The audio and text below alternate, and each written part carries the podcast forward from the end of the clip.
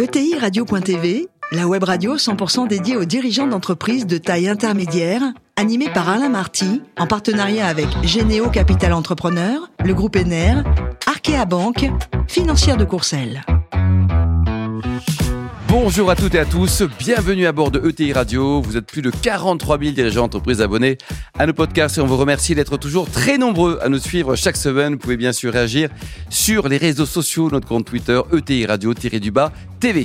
À mes côtés pour co-animer cette émission, Arnaud Lefebvre, directeur Centre d'affaires Paris-Île-de-France d'Arkea Banque. Bonjour Arnaud. Bonjour Alain. Aujourd'hui, nous avons le grand plaisir d'accueillir Alexandra Dumont, directrice générale de Le Bronze Alois. Bonjour Alexandra. Bonjour. Alors vous êtes toute jeune, hein, vous êtes née en 1990, vous avez une formation éco-gestion pendant 5 ans et vous avez commencé dans, dans le conseil euh oui, donc euh, Chez dans le conseil, euh, chez papa maman, Oh. qui avait, oui, on, on- on fait classique, euh, qui avait effectivement créé leur société de conseil spécialisée euh, pour les PME et les ETI. On se refait pas. Et puis l'histoire a fait que finalement ils ont racheté un de leurs clients, le bronze industriel, et puis ils ont ensuite créé le groupe le bronze Lois. Alors justement, vous avez rejoint donc à 100%, on va dire en, en 2013. Euh, la- L'origine, racontez-nous un peu l'historique du groupe, là, qui a une génétique internationale très forte. Exactement. Donc, euh, on est quand même sur des sites qui ont parfois des histoires de plus de 100 ans. Euh, mais donc, euh, le groupe euh, tel qu'on le définit avec l'histoire euh, de la famille Dumont, c'est 2006, euh, son démarrage, donc avec l'acquisition du groupe Le Bronze Industriel. Et puis, euh, donc, euh, qui était une société en difficulté, hein, zéro d'EBITDA, euh, plusieurs dizaines de millions de dettes. Je pense qu'il fallait être un petit peu fou euh, ou euh, avoir une bonne équipe de consultants euh, pour, pour aller sur cette, ce challenge. Euh, mais voilà, donc, euh, il euh, redresse la société. Il décide en 2011 de partir sur une stratégie de croissance externe et de création du groupe. Et donc, on part sur euh, une belle histoire jusqu'en euh, 2017, date de la dernière acquisition. Et maintenant, on est plutôt sur la croissance organique depuis lors. Et tous les métiers du groupe, donc faites quoi exactement? Donc nous, on est euh, métallurgiste, euh, donc on est leader mondial sur euh, donc euh, la création, la conception et la transformation d'alliages à base de cuivre et de nickel. Donc on a des fonderies, on va les transformer à chaud euh, pour et puis ensuite à froid pour en faire des barres, du fil, euh, des bandes, etc. pour tout un tas de secteurs et de clients euh, différents. Et de clients heureux, n'est-ce pas Alexandra Bah, bien sûr. Alors, c'est une produits belle ETI, d'exception. hein, 300 millions d'euros de chiffre d'affaires, vous produisez en France, mais pas que. Exactement, pas que. On produit aussi en Allemagne, euh, en Pologne. On a aussi une entité euh, en Chine et des centres de services euh, aux États-Unis notamment. Et pour le recrutement, ça va Il y a les, les collaborateurs, c'est pas trop difficile de trouver dans, dans l'industrie? Il faut euh, savoir euh, faire preuve d'attractivité. C'est un des challenges aussi euh, qu'on a. Mais euh, effectivement, je pense qu'après, il faut avoir euh, voilà, des éléments d'a- d'a- d'attractivité. et On, on essaye de les développer. Et quand on est une boîte familiale, d'abord, c'est pas trop dur de bosser en famille? Ça s'apprend. Qu'est-ce qui se passe le dimanche midi là? Est-ce que le plan stratégique est établi tous les dimanches midi ou révisé tous les dimanches midi? Moins depuis que je suis maman, mais pendant un moment, c'était effectivement les discussions matin, midi et soir. Euh, on mangeait du groupe Le Bronze Lois. Euh, la seule de la famille à, à travailler dans le groupe avec Oui. euh, ah oui, oui, je d'accord. suis la seule. Et le capital aujourd'hui, qui sont les, les autres actionnaires de la, de la société Euh, donc la famille est actionnaire à plus de 50% aujourd'hui. D'accord. Et les autres actionnaires Des groupes euh, familiaux privés. Ouais. Et puis après, il y a des institutionnels, nota- notamment bancaires. Notamment bancaires. Alors, 18% de FAB chez vous, là. Et bah c'est oui. le grand problème, c'est un, un des gros problèmes de l'industrie en général, Alexandra. Et oui, ça commence par euh, l'école. hein. On sait très bien aujourd'hui qu'il y a moins d'étudiantes femmes. euh, donc, euh, malheureusement, on suit un peu la chaîne, même si on essaye, notamment sur les profils cadres, d'avoir euh, quelque chose qui se rapproche de la parité. Mais c'est euh, c'est Bon, vraiment un combat. Il y a encore du boulot. Arnaud? Alors Alexandra, j'ai deux questions en fait en une pour vous. Euh, donc le, groupe s'est fortement développé ces dernières années. Euh, Pourriez-vous, dans un premier temps, donc revenir sur la vision stratégique qui a sous-tendu ces développements? Et euh, quelles sont les opportunités de croissance que le Bronze Alloy envisage d'explorer? Oui. euh, alors, si on refait un petit peu l'histoire, euh, on a essayé surtout de consolider un savoir-faire métallurgique à travers un certain nombre d'acquisitions. On a aussi essayé d'être plus résilient en diversifiant à la fois les clients, les marchés. Et ça, on voit que notamment dans la cas de la crise Covid, notre premier marché étant l'aéronautique, on était content de s'être diversifié. Sinon, je pense qu'on aurait plus plus souffert. Euh, donc voilà, ça c'est vraiment deux éléments euh, fondamentaux. Puis après, il y a les basiques de l'industrie, le service client, etc., qui sont des fondamentaux.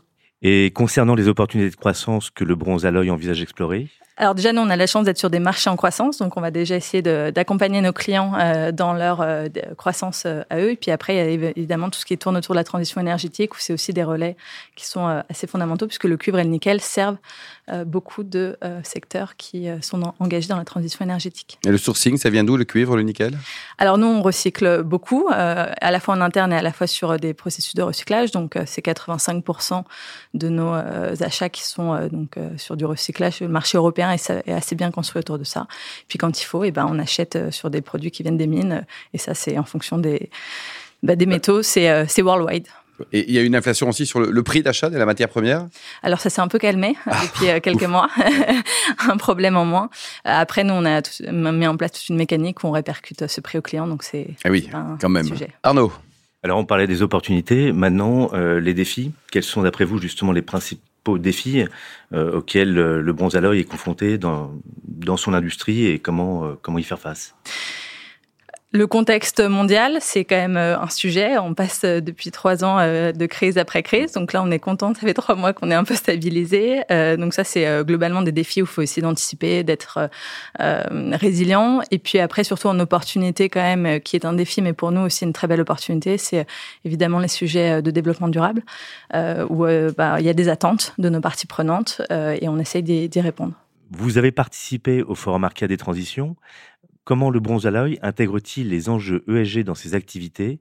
Notamment les initiatives prises pour réduire son empreinte environnementale Alors nous, donc en tant qu'industriels, on, essaye surtout de, réduire notre impact environnemental en baissant nos émissions. Donc on a pris des engagements euh, qu'on appelle Science-Based Targets, donc euh, avec des objectifs en valeur absolue de réduction, par exemple de 50% des émissions scope 1, scope 2, des émissions indirectes qu'on appelle, on veut aussi baisser de 25%. Donc ça, c'est des engagements qu'on prend euh, vis-à-vis de nous-mêmes, vis-à-vis de nos collaborateurs, vis-à-vis de nos, actionnaires. Et puis après, il y a de la réduction d'eau. On est en plein dans, en actualité aussi dans le plan sécheresse. Donc là, c'est euh, cible de réduire 50% en 5 ans euh, nos, nos, captations d'eau. 50% en 5, 5 ans. exactement. Ça, c'est très ambitieux. C'est jouable, Alexandre Eh bien oui, on a tout le plan qui va avec. La métallurgie en Europe, ça donne quoi aujourd'hui? Ça donne que c'est pas simple, euh, qu'il y a forcément du coup euh, des, des, consolidations du, marché, mais il y a aussi une très grosse demande euh, parce que, bah, comme on l'évoquait tout à l'heure, le, cuivre, le nickel, les alliages à haute performance, et nos clients en ont besoin. Ils ont aussi des, besoins d'innovation autour de ça, et, on essaie d'y répondre. L'entreprise dans les prochaines années, donc on a parlé des, des plans stratégiques, des challenges. L'idée, c'est de continuer à se développer, notamment à l'international, ou alors on reste sur les zones que vous occupez actuellement?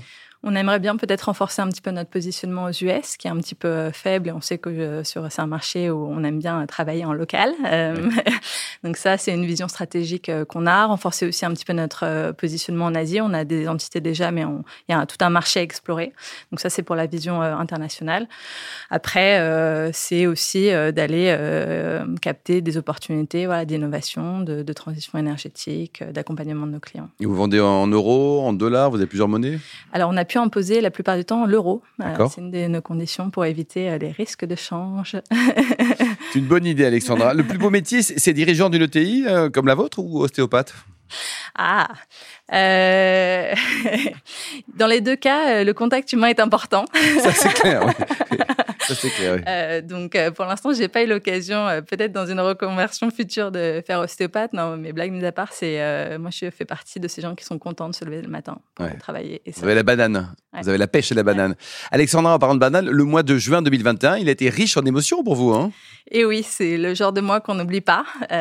nomination en tant que directrice générale, mariage, et j'ai appris aussi à ce moment-là que j'étais enceinte. Oh là là là, génial. Le, combo. vous êtes aussi trésorière. Vous trouvez le temps, en tout cas, d'être trésorière d'un club de foot? D'un petit club de foot, effectivement. Et vous jouez au foot ou pas? Pas du tout. Ah bon? Euh, Mais euh, c'est euh, ma petite contribution voilà, à l'association. Et c'est, pas si simple de manager une association de foot. et, tout ça. et enfin, vous êtes aussi membre de, de Femmes Business Angel. Alors, un mot sur ce mouvement qui est très sympa, hein, qui est présidé par Florence Richardson. Tout à fait.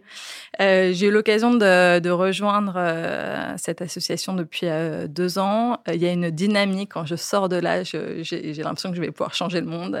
les startups, c'est vraiment c'est un monde à part et les entrepreneurs, ils ont une énergie de dingue. Et, et voilà. Et j'ai la chance de pouvoir investir investir des petits sous. Vous mettez combien les tickets moyens C'est combien? C'est 10 000 euros et j'en fais un par an. C'est un peu. Un par an. Et alors pour l'instant, c'est limité à ça. J'aimerais faire plus, mais. vous avez investi dans combien d'entreprises pour l'instant? Deux. Deux et, comment elles se portent? Eh ben, elles n'ont pas fait faillite, c'est déjà bien. c'était vraiment au stade de projet ou c'était déjà un petit peu évolué On n'est pas sur l'amorçage pur, mais on, ça reste quand même euh, des, des, éléments où on est au tout début de leur vie, donc euh, il y a quand même un gros risque de, Bon, allez, il faut prendre le jeu. Vous, vous les accompagnez avec un petit peu de sous, avec du temps également? Vous prenez un, euh, c'est pas forcément l'objet, ça dépend aussi un petit peu de, de ce que recherche euh, la start-up. Euh, moi, pour l'instant, c'était que de l'accompagnement euh, financier, pour l'instant. mais voilà, si un jour il y a des choses autour de la, autour de la métallurgie ou du club de foot, Why je not, porter mon savoir. Et pour terminer, Alexandra, qu'est-ce qu'il faut dire à toutes nos femmes qui nous écoutent, beaucoup d'auditeurs féminins de TI Radio, pour qu'ils viennent travailler dans l'industrie? C'est quoi les deux, trois idées là pour les motiver à venir? Vous rejoindre votre entreprise ou, les, les, les amis? Pense qu'il faut oser. Moi, c'est ce que je dis à beaucoup de mes collaboratrices. Souvent, dès que je leur fais des propositions, c'est à plein de tergiversations et je dis allez, on y va, on y croit, on va travailler ensemble et ça va le faire. Merci beaucoup, Alexandra. Ne changez rien, vous êtes parfaite. Hein. Merci aussi, Arnaud. Parfait aussi, Arnaud. Fin de ce numéro de TI Radio. Retrouvez tous nos podcasts sur le site et suivez nos actualités sur les comptes Twitter et LinkedIn. On se donne rendez-vous. Ça sera mardi, mardi prochain, 14h précise, pour une nouvelle émission. L'invité de la semaine de ETI Radio, une production B2B Radio.tv, en partenariat avec Généo Capital Entrepreneur, le groupe ENER, Arkea Banque, financière de Courcelles.